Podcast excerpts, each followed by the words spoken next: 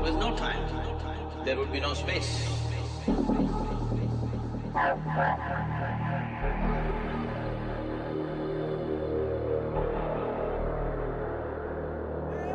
Time is the basic, not space.